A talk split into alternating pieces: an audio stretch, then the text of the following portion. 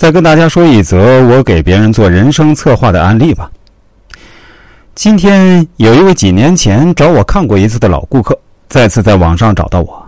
当年我给他看的时候，就对他说：“一定要注意预防单位里面的小人，尤其是单位里的二把手。”他当时听完后非常吃惊的对我说：“师傅，你真的是太神奇了！我在单位里跟同事关系都还可以，我们单位里的老大对我也非常欣赏。”但就是那个二把手，也就是我们这里的一个女副局长，她老喜欢在我工作中挑刺儿，或者说老喜欢在鸡蛋里挑骨头。反正这个女副局长啊，非常讨厌，不管我做什么，她看着都不顺眼。她自己其实人品也不咋地，夫妻感情生活也是大写的失败。但这女的却老喜欢去评价别人的人品呀、私生活之类的事儿。她确实是我生命中的小人。师傅，你为什么看得这么准？你真的是通过易经的方式看出来的吗？易经真有这么神奇吗？我对他说：“易经的理论当然也很重要，但我的个人判断经验也不可或缺。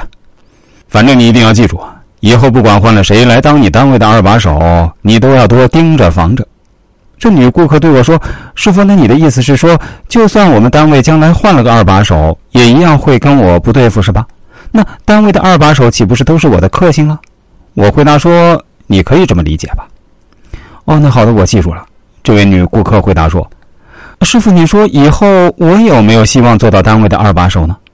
我告诉他说：“真的没这个可能性，你呀，还是踏踏实实做个普通员工吧。”好吧，我也只是随口一说。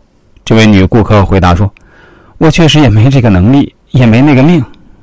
那我一辈子就搬砖吧。”后来他又曾经找我咨询过一次。当时他告诉我说：“师傅，我们单位确实换了副局长，但也还是看我不顺眼。真的就如同师傅所说，这可能就是我的命吧。但是这次我想咨询家庭问题，我感觉我没法处理好自己跟婆婆的关系。我感觉我婆婆很难对付，她似乎有点让人琢磨不透的心机。我对她说：其实照我看来啊，你最应该担心的倒不是婆媳关系，而是姑嫂矛盾。”也就是说，你应该注意一下自己的小姑子。这个不对啊，师傅。这女顾客回答说：“我跟我小姑子关系挺好的，我们俩就跟闺蜜似的。倒是我婆婆真的很难搞定，我都快要绝望了。不过师傅既然这么说，那我就选择相信师傅。以后啊，我对小姑子也多留个心眼儿。”今天这女顾客又一次联系到我，这是她第三次找我了。她对我说。师傅，你真的太神了！最近我婆婆去世啊，你知道我小姑子有多恶心吗？